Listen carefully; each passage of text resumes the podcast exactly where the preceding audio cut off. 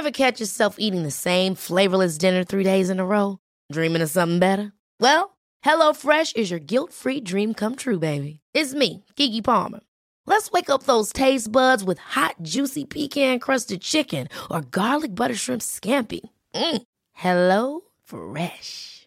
Stop dreaming of all the delicious possibilities and dig in at HelloFresh.com. Let's get this dinner party started.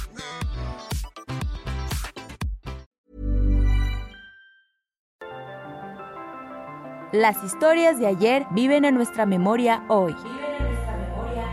Desde Zacatecas al centro norte de México, Cofre de Leyendas, en voz de María Eugenia Márquez. ¡Comenzamos! La leyenda que traemos hoy para ustedes es una historia de Baja California Sur, pero es una historia que tiene mucho que ver con nuestra forma de usar la palabra en Zacatecas.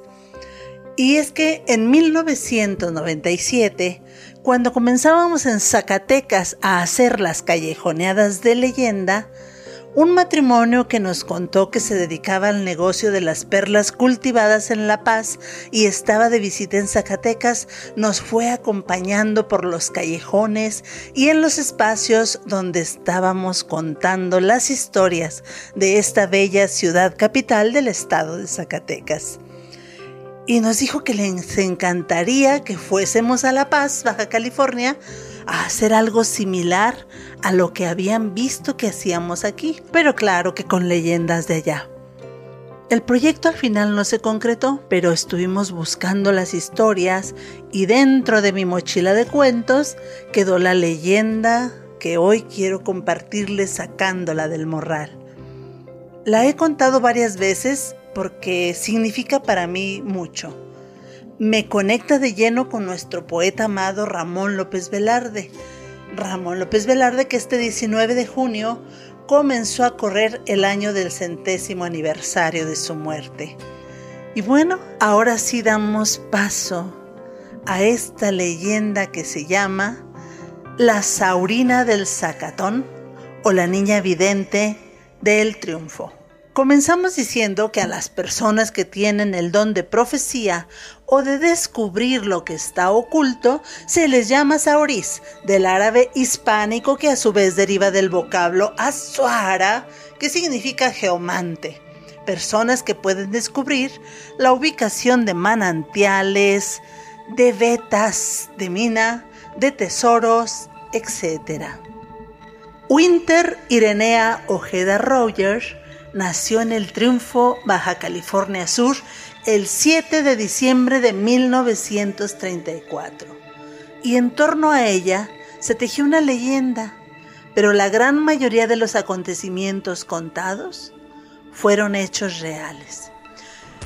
Ocurrió que en las batallas revolucionarias Ramona Roger había perdido a su segundo marido y de sus dos matrimonios le habían quedado cinco hijos a la mujer, tres mujeres y dos hombres. Entre los bienes que el marido les dejó y el trabajo constante de los seis, su capital aumentó considerablemente y lograron construir viviendas para todos en un lugar al que llamaron el Zacatón que era un rancho pegadito al triunfo. Cuando doña Ramona ya era una mujer entrada en edad, se enamoró de un sargento, un sargento licenciado en armas, mucho más joven que ella, de nombre Gregorio Ojeda. Y este, al parecer, también se fijó en ella. Ah, las murmuraciones no se hicieron esperar, hasta en la iglesia. En el mismo momento de su boda, los chismes los persiguieron y algunos rumores incluso alcanzaron a escucharse por los presentes. Ese fulano se casó con ella solo por su dinero y animales que posee, por las tierras que tiene. Sí, ya verá nomás que agarre confianza, le quitará el dinero y se irá. Pues dicen que lo que le vio fue que él no tenía ni en qué caerse muerto. Y ella pues como quiera que sea se defiende bien en eso.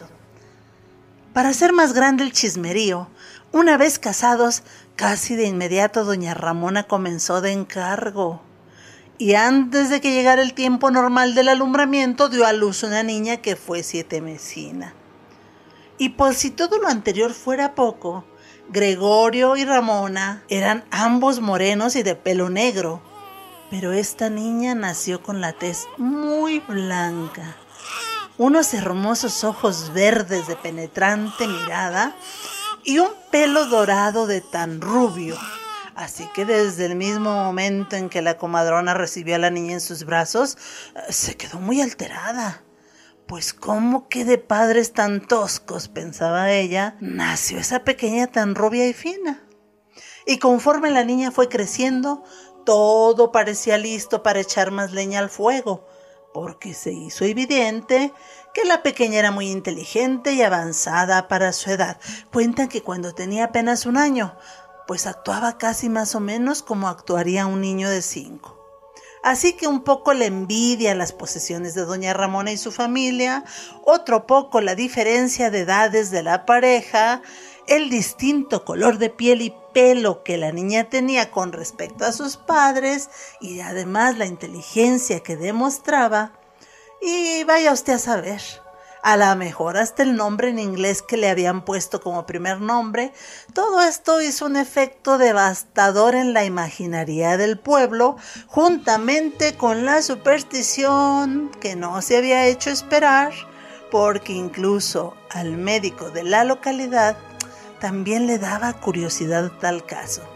Y como dicen que pueblo chico, infierno grande, aquello se convirtió en un chismerío fatal en contra de la familia. Total, que debido a la falta de información de la época y su buena dosis de mala voluntad, los habitantes del pueblo llegaron a pensar, y claro que pensar fue casi uno con murmurar, que esa niña Mm, esa niña bien podría ser hija hasta del mismísimo Satán. A todas las causas para los muchos comentarios negativos de la comunidad hacia la familia, ocurrió además un hecho insólito. Cuando Irenea tenía apenas dos años, acudió con toda su familia al Templo del Triunfo, en donde por un incidente extraordinario, se dio el primer indicio de las habilidades de clarividencia de la pequeña. Era el 12 de diciembre. Irenea acababa de cumplir los dos años y ya que se estaban celebrando las festividades del santo patrono de la localidad, de pronto Irenea en el templo tomó de las faldas a su mamá desesperada y llena de terror y le dijo llorando, Mamá, mamá, vámonos, todo se va a caer, vámonos, mamá. Tanta fue su insistencia que hizo que toda la familia se saliera con ella. Y efectivamente, al poco rato de que la familia salió, se cayó gran parte del techo de la iglesia. Por la advertencia de Winter Irinea, doña Ramona alcanzó a salir junto con su familia, pero desgraciadamente más de 20 personas murieron aplastadas bajo los escombros del techo. Y con este acontecimiento ocurrido, el temor de los pobladores del triunfo y su rechazo hacia la niña fue más en aumento. Al día siguiente en el cementerio, durante el entierro de las víctimas, la señora Ramona contaba agradecida que ella y su familia se habían salvado por un milagro de la Virgen. Pero la muchedumbre, calladamente furiosa, comenzó a culpar a la niña del suceso y afirmaba que esa cría era el mismísimo diablo. La familia tuvo que huir ante los insultos y agresiones de la gente y al ver ese peligro latente decidieron llevarse a la pequeña Irenea con su abuela al rancho Arroyondo donde estaría más segura. El sacerdote, al advertir los ánimos del pueblo, ah, les llamó a la cordura a sus habitantes a no hacer especulaciones respecto a la desgracia. Les recordó que él mismo les había advertido del peligro del techo hace tiempo y que fue una coincidencia que la niña se encontrara en el lugar del accidente ese día. Pero a pesar de los esfuerzos del sacerdote por calmar los ánimos, el pueblo no dejó de señalar con odio a Irenea. Y cuando los ánimos subieron, fueron al rancho El Zacatón, donde asesinaron y quemaron a los padres y hermanastras de la niña, logrando sobrevivir solo dos hermanos que se andaban lejos de ahí. La turba al quemar todo el rancho dio por hecho que la niña estaba dentro durmiendo. Y las autoridades no pudieron culpar a nadie de tan horrible masacre. Pues fue así fueron pasando los meses. y la población pareció olvidar todo lo sucedido. Pero una mañana de abril, pasado el año de los sucesos, los hermanos de Irenea, que ignoraban que la masacre hubiera sido a causa de su hermanita, llevaron a la niña al triunfo a comprarle ropa. Y al pasar frente al templo, la niña se soltó de la mano de sus hermanos y corrió al templo donde encontró al sacerdote, quien la reconoció y la saludó. Y entonces Irenea le dijo, Padre, hace ocho años en ese momento la niña solo tenía cuatro años.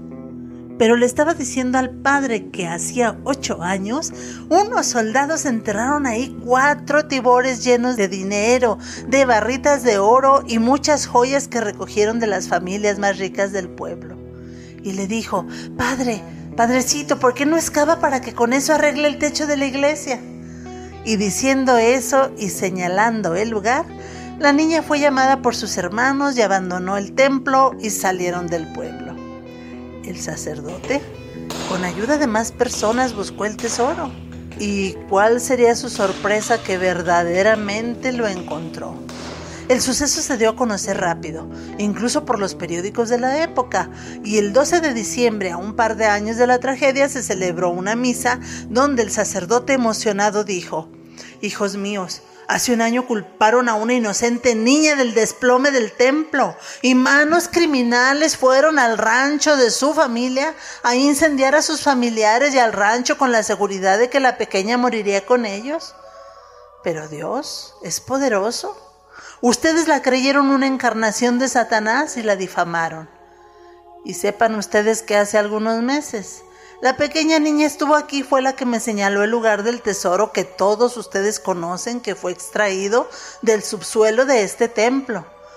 Una niña demonio, hijos míos, no entra a la casa de Dios ni descubre tesoros para ponerlos en manos de la iglesia.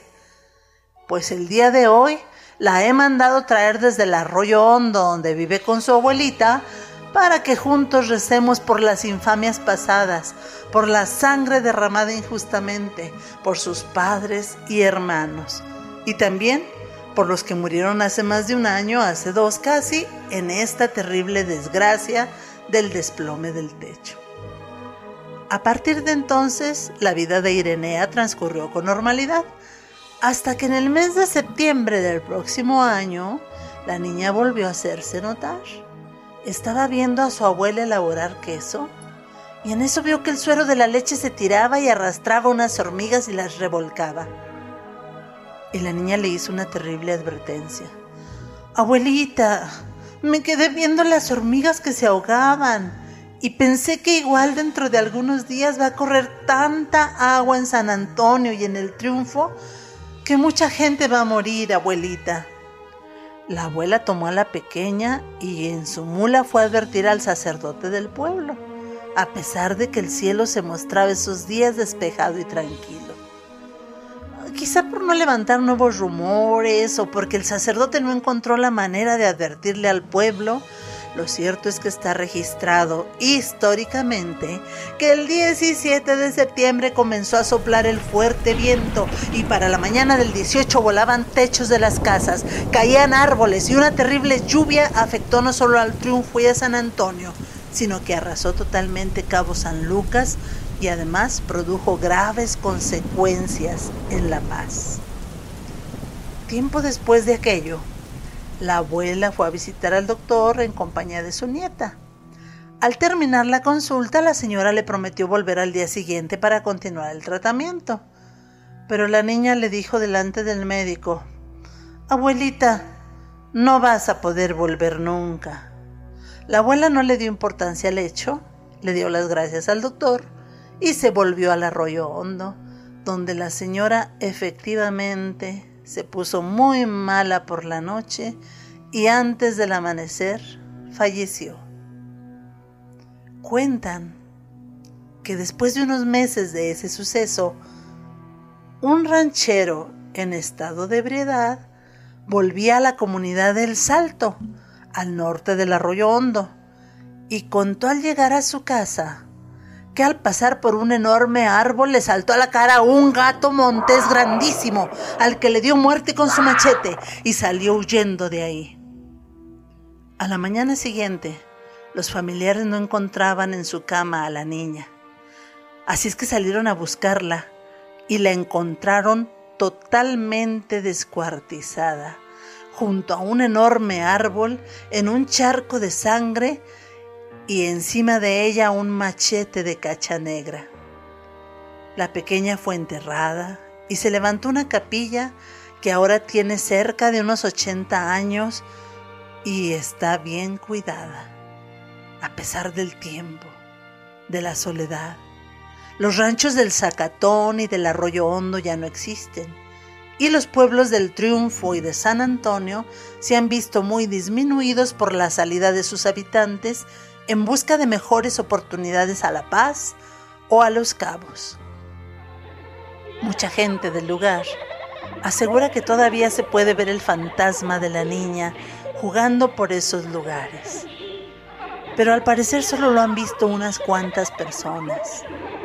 Sin embargo, al pasar por el solitario paisaje en que se encuentra la tumba de la niña, casi todos aseguran escuchar, entre las ondas del viento que siempre pasa en ráfagas por el desolado lugar, unas risas frescas, mezcladas con agudos chillidos parecidos a maullidos, como si una pequeña por ahí jugara interminablemente con gatos. Descanse en paz, Winter, Irenea, Ojeda, Roger.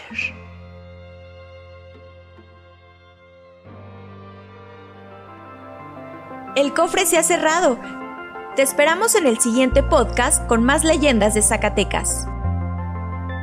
Síguenos en nuestro Twitter, arroba podcastom o escríbenos a nuestro mail podcast.om.com.mx. Esto fue una producción de El Sol de Zacatecas para Organización Editorial Mexicana. ¿No sabes qué hacer? Aquí te dejamos la guía del fin de semana para que no mueras de aburrimiento. Escúchala ya en Podcast OM. Ever catch yourself eating the same flavorless dinner three days in a row? Dreaming of something better? Well, HelloFresh is your guilt-free dream come true, baby. It's me, Kiki Palmer. Let's wake up those taste buds with hot, juicy pecan-crusted chicken or garlic butter shrimp scampi. Mm. Hello Fresh. Stop dreaming of all the delicious possibilities and dig in at HelloFresh.com. Let's get this dinner party started.